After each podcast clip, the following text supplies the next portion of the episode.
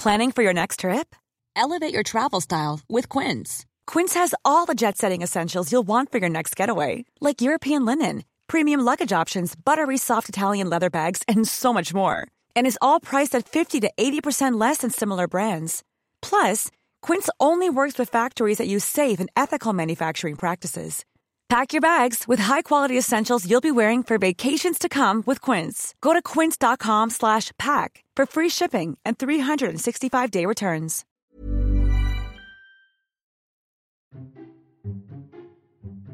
Esto es Memorias de Pez, un podcast en el que hablamos de historia y geopolítica de forma clara, sencilla, objetiva y sobre todo muy divertida.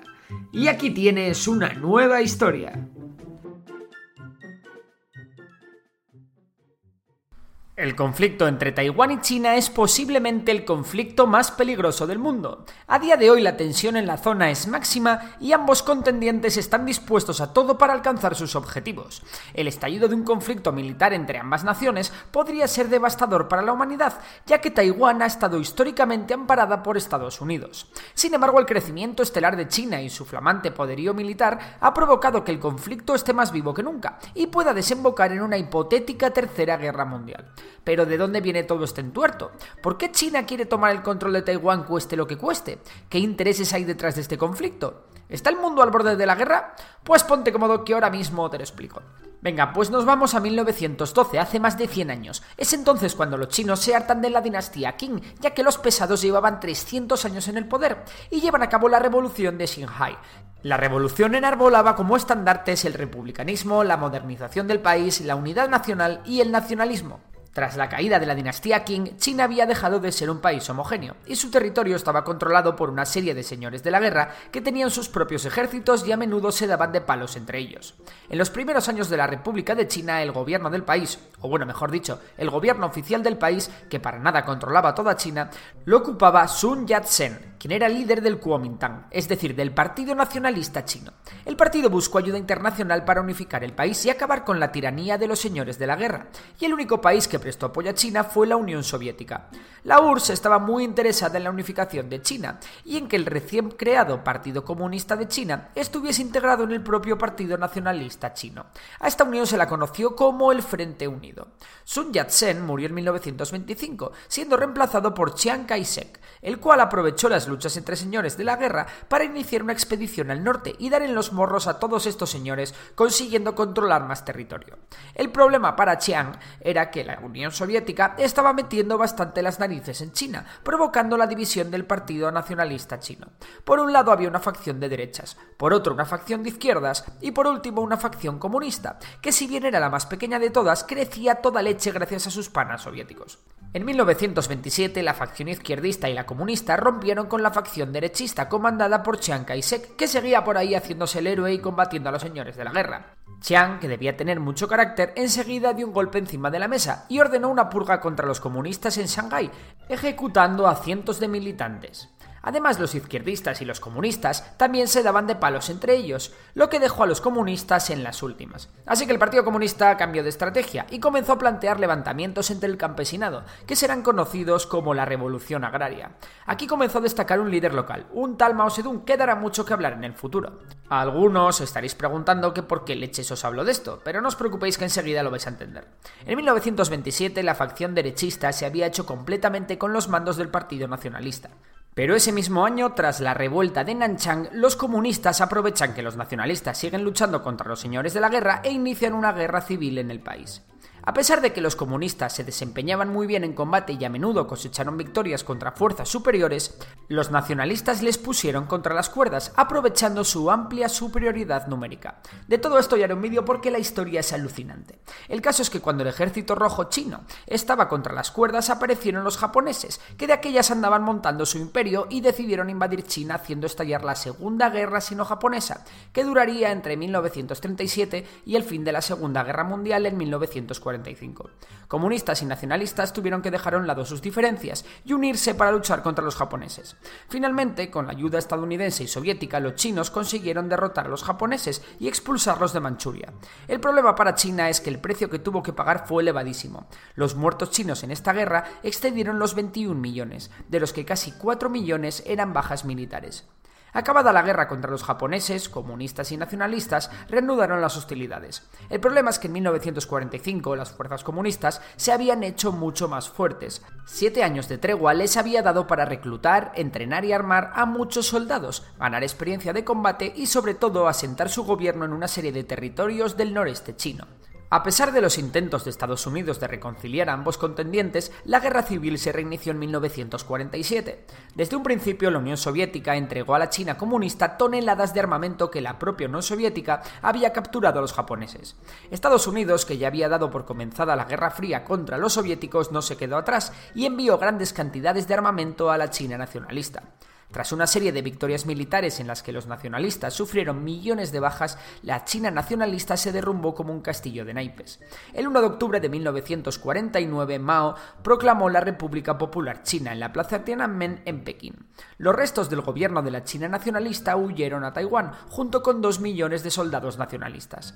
Todo parecía indicar que la China comunista acabaría desembarcando en Taiwán y tomándola. Sin embargo, esta vez el teatro internacional iba a favorecer a los nacionalistas. En Corea acababa de estallar la Guerra de Corea, en la que Corea del Norte, es decir, la Corea comunista, amenazaba con conquistar a sus vecinos capitalistas del sur. Y claro, Estados Unidos no podía consentir que los chinos nacionalistas fuesen derrotados y los comunistas tomasen Taiwán.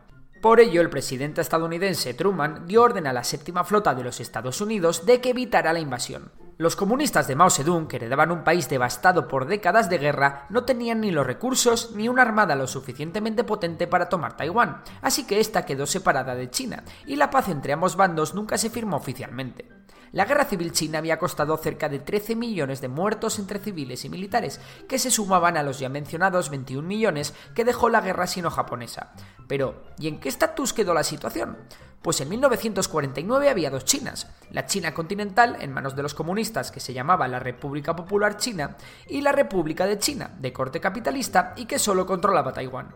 Al principio el apoyo diplomático a Taiwán, perdón, a la República China, era muy decidido, y de hecho representaban a toda China en la ONU. Pero claro, la ONU decidió que la broma ya estaba bien y en 1971 cambiaron a los taiwaneses por los chinos comunistas. Sí, sí, tal cual lo escucháis, durante 21 años para la ONU la China oficial era el gobierno de Taiwán. De locos.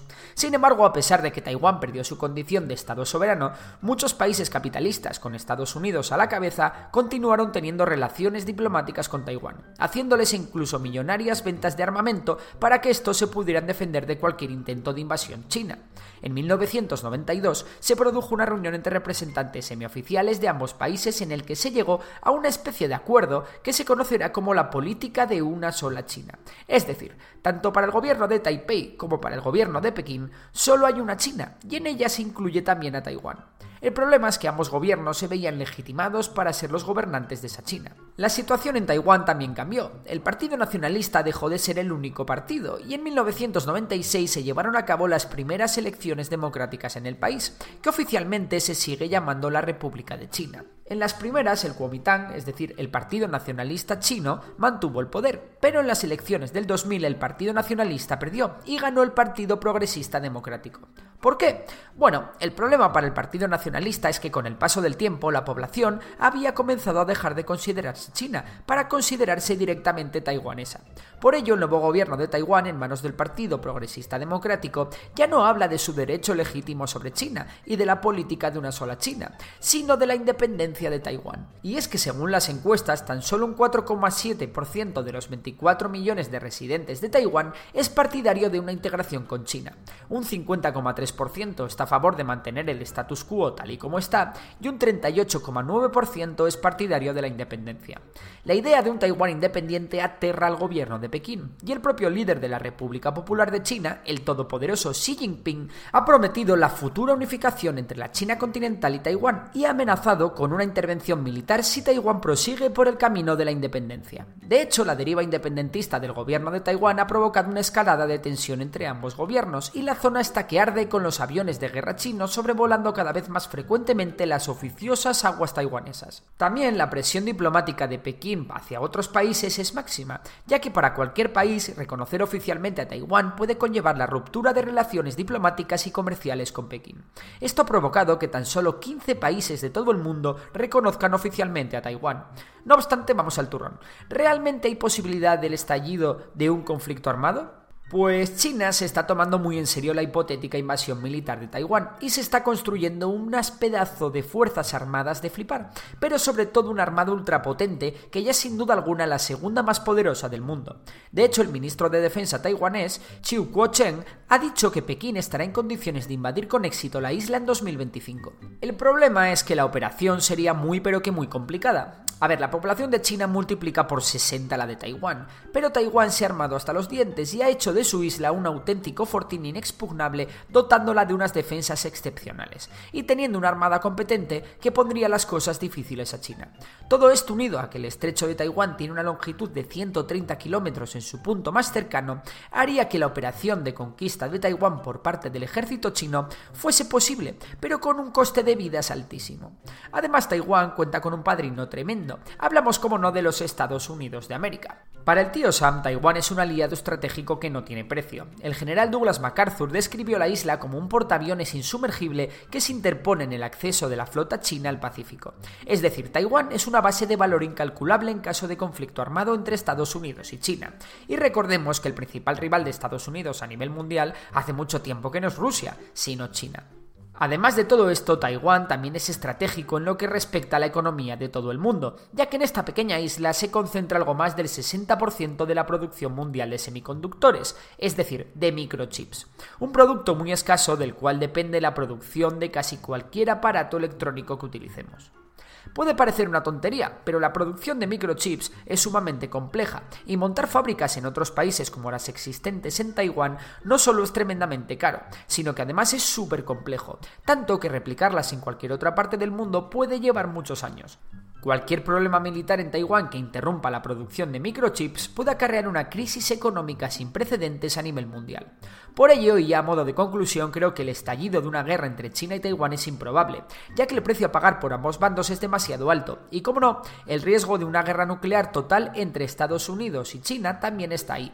Por ello, ni la independencia de Taiwán ni la anexión de la isla por parte de China parecen una gran idea. Lo normal es que, pese al ruido de sables y las escaladas de tensión mostradas últimamente, el status quo actual permanezca en la región. Si te ha gustado el episodio de hoy, recuerda que puedes seguirnos en Spotify.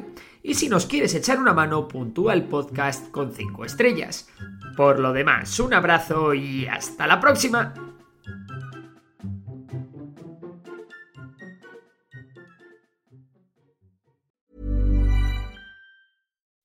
When you make decisions for your company, you look for the no-brainers. If you have a lot of mailing to do, stamps.com is the ultimate no-brainer. Use the stamps.com mobile app to mail everything you need to keep your business running with up to 89% off USPS and UPS. Make the same no-brainer decision as over 1 million other businesses with stamps.com. Use code PROGRAM for a special offer. That's stamps.com, code PROGRAM.